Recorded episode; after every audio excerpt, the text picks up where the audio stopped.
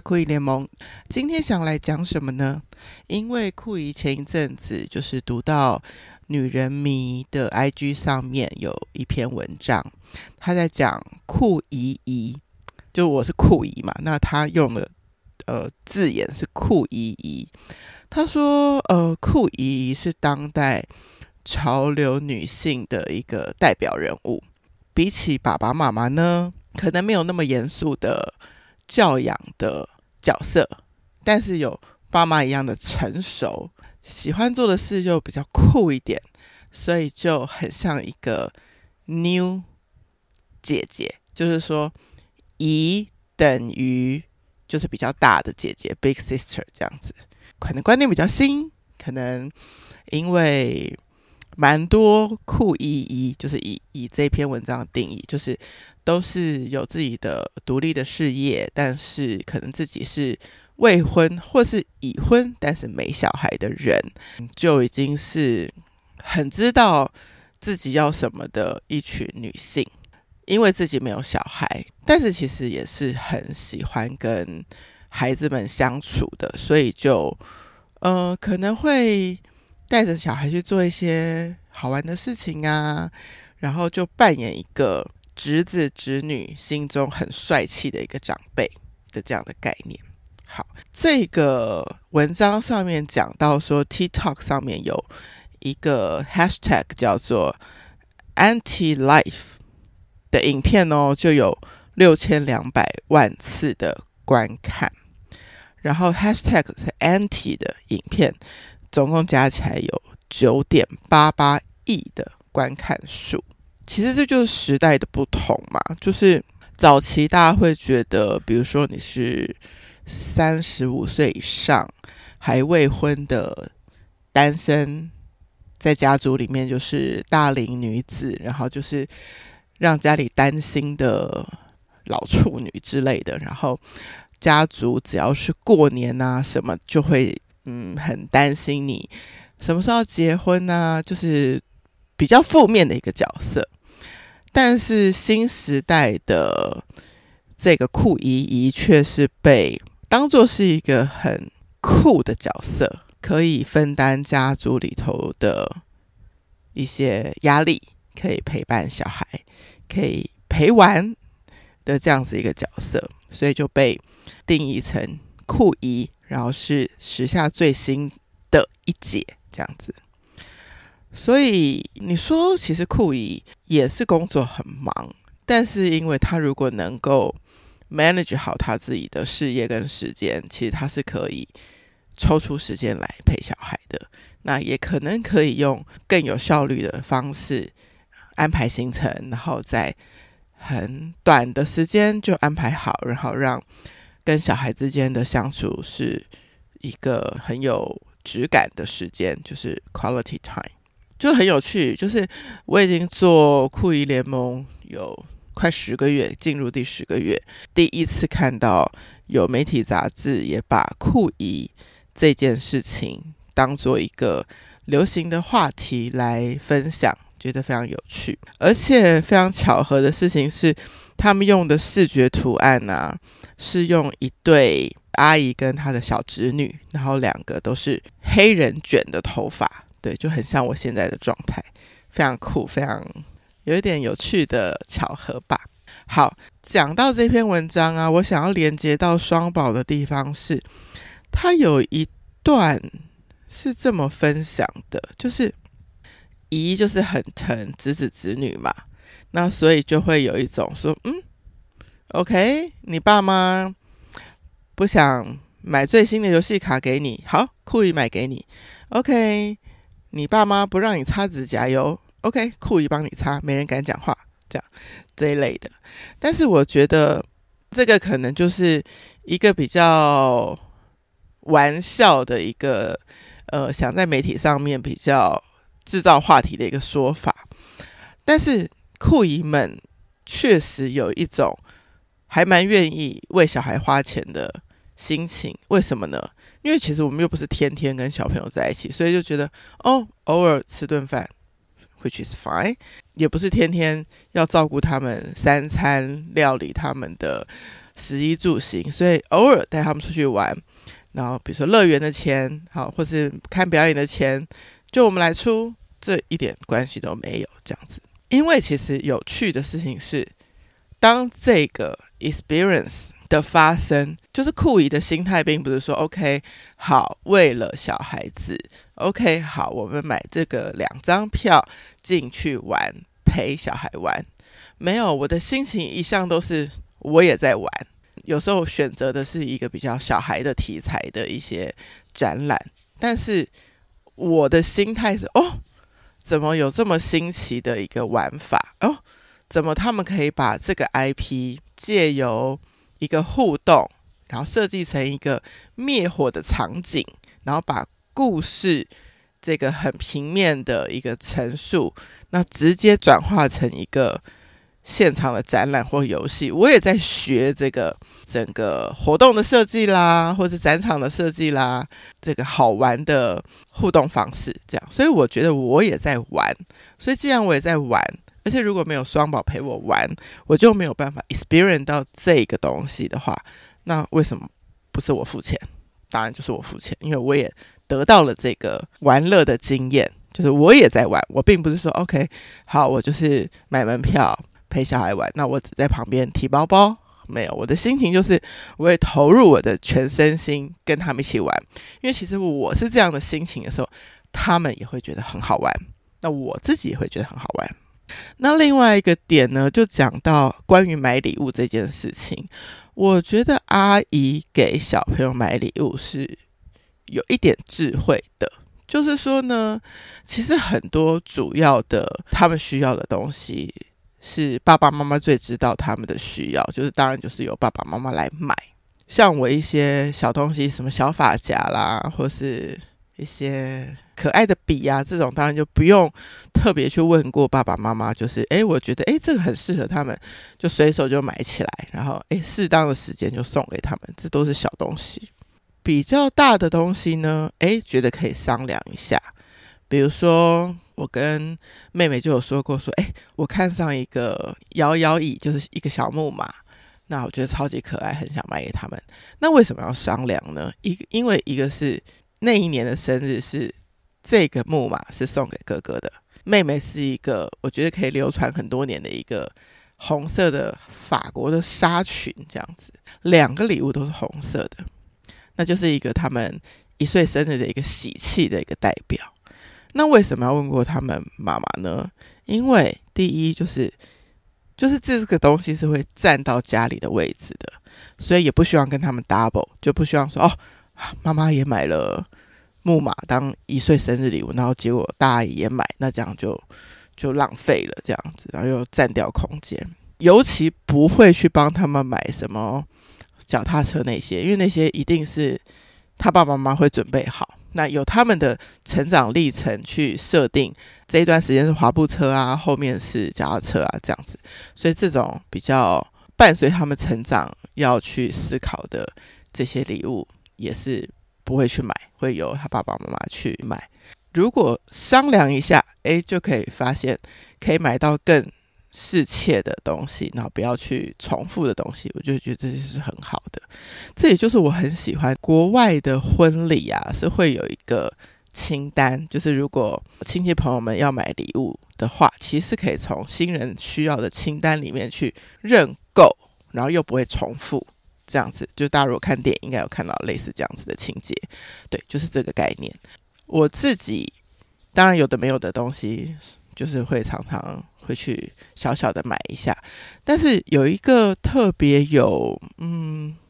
特殊意义的吧，应该说这个意义是从第一次购买，然后再来延续到第二次、第三次的这个意义，就在这个过程当中展开来的。一开始只是一个无心的发现。就是我有一年趁着在 Space 的休假，我记得是十二月的时候，我就突然有个假期，就去一下冲绳，给自己放松一下的时候，就看到两个非常小，就是超级 baby 可以背的背包，就是一岁以下背的背包那一种。那我想说，这背了可以干嘛呢？就很可爱。想说买吧，反正就出国嘛，总会想买个礼物这样子。结果那个大小刚好就可以让他们自己背尿布，反正也不重，然后就是背着一个尿布。所以妹妹有一个就是小花色的，那哥哥是一个蓝色的，这样非常小，就是小小的身体，小小的包包这样子。那我就是我帮他们买的第一对包包。当然他们在生日啊，或是叔叔伯伯阿姨当中也会收到一些礼物，是背包类的，对。但那个我就是。我应该是第一个吧，送他们背包的人，OK。然后呢，第二阶段的背包，我觉得比较更有陪伴他们的感觉，就是一个是汽车造型的包包，然后一个是蝴蝶造型的包包。那我记得是他们也是某一年生日，然后我是带着他们直直接到店里面去看，因为我想要知道他们那个大小，然后背那个 size 可不可以。好像是这样，我不知道是不是有带他们去看过之后，然后我再买给他们这样子。这个包包我觉得比较厉害的事情是，他应该是有陪着他们去，他们两岁吗？两岁去夏威夷的时候，就是背这个包包吧，应该是。Anyway。然后这个包包就陪着他们还蛮多年的，大概有至少两三年的时间。然后到他们大概五岁左右，就是开始爬小百岳。那这个包包的 size 有点不够用，因为他可能要放水壶啊一些比较大的东西，所以就爸爸妈妈就帮他们买了一个比较运动登山型的简便的包包。的时候呢，这个汽车包跟蝴蝶包就退役了。但是你现在回头过去看，他们非常多，大概三岁到五岁出去玩的照片，都是背着这两个包包，就觉得，嗯，不是每一次旅行我都跟他们去，但至少我送的包包有陪他们一起去旅行的这样子的一个意义。然后结果关于背包的意义呢，就是从好，自己的尿布自己背，然后到，因为第二年他们的生日去夏威夷，我没有要跟着去，所以我就送他们背包，陪他们去旅行，然后结果这样子的意义就继续延伸，带真的背背着包包去过很多很多地方。诶，第三对包包也我觉得也非常有意义，就是在他们二零二二年的三月的生日的时候买的。那因为刚好 for 他们今年的九月要进小学，可以。背的书包，我跟妹妹也是上网研究了好些品牌，然后最后选择了一个，忘记是丹麦还是挪威，反正就是北欧品牌的一个很轻，就是它自己本身书包重量很轻的一个包包，然后还搭配了一个便当袋，就是都是一套的，就送给他们当做陪他们进小学的包包。其实我自己想了一想啊。其实以酷姨的身份，就是你就是一周两周见他们一次。其实大部分的时候，他们的生活是什么样子，其实你真的是不知道的。因为你就是会接他们的那一天，问问说那天学校发生什么事。但其他的每一天，你并不会跟他们密集的联络，所以你其实是不知道他们发生什么事的。但是我觉得他们会知道你的心是一直很关心他们的，你有想到这些。重要的时刻，然后给他们一个好的礼物，然后是去用心挑选的礼物，这样子。我记得那一年也是生日，然后生日是办在小人国，然后所以我们还是在台北买了礼物，还带去小人国，因为希望在 party 上面可以拆开礼物送给他们，这样子的这样子一个过程。对啊，今天要讲的就是。如何帮你的侄子侄女选一个背包吗？也不是，也是想要记录一下这个一开始是一个不经意的买背包，到现在，哎，好像经过了三个时代，有了不同意义的背包的故事。我觉得其实也想要在这边提醒听众一件事情。常常我觉得啦，就是双宝故事的这一集，大部分时间就是双宝在听，然后比较少一般的听众听。大家比较会听专访或是酷姨说的那个比较大的集数，但如果你有来听到这一集的话，会很想说，其实现在的小孩啊，跟以前真的不一样。就是以前我们小时候是哇，每年过年才会买新衣服，或是说圣诞节跟生日，可能一年就两次有买礼物这件事情。可是现在可能就是买礼物啊，出门吃大餐啊，都是比较常发生的。毕竟比我们这么多年以前，我们的小时候是比较幸福吗？就是比较常有一些这些物质上面的给予或是收获。但是我想，如果可以的话，我希望我自己是一个这样子的阿姨，就是说，如果有一笔预算，我会放在我自己的子子子女身上的话，我希望如果一半是会买这些，就是。物质上的东西，但当然也是他们用得上的东西。那我希望有一半的比例是花在一些一起经验一些事情的上面。比如说，我曾经带妹妹去看《爱丽丝梦游仙境》的展览，那曾经带哥哥去一个室内制造雪的一个雪场去去玩，类似这样子的，一起去经验一些事情。可以占百分之五十的比例，因为在这些事情的经验当中，他们会去发想他们的想象力，他们会去知道哦，原来下雪是这个样子。未来我可能会找一集特别讲一下带小朋友看展览的我的一些想法跟心得，因为我记得其中有一幅画。它是用《爱丽丝梦游仙境》，然后交给大概十位艺术家去各自自由发挥的一个展览。所以有一个画家是把爱丽丝画成就是一个变形的一个女生，然后可能是一个生气的女生。可能觉得第一时间说啊，为什么带小朋友来看这个？这个要怎么解释呢？但是我就在那当中问妹妹说：“哎，你看到这个爱丽丝是有情绪的吗？”她是生气的。我说：“那你觉得爱丽丝他也是人，他也会生气，对不对？”“对呀，他也是会生气的。”然后他就看到旁边的一些画的其他的人物，他说：“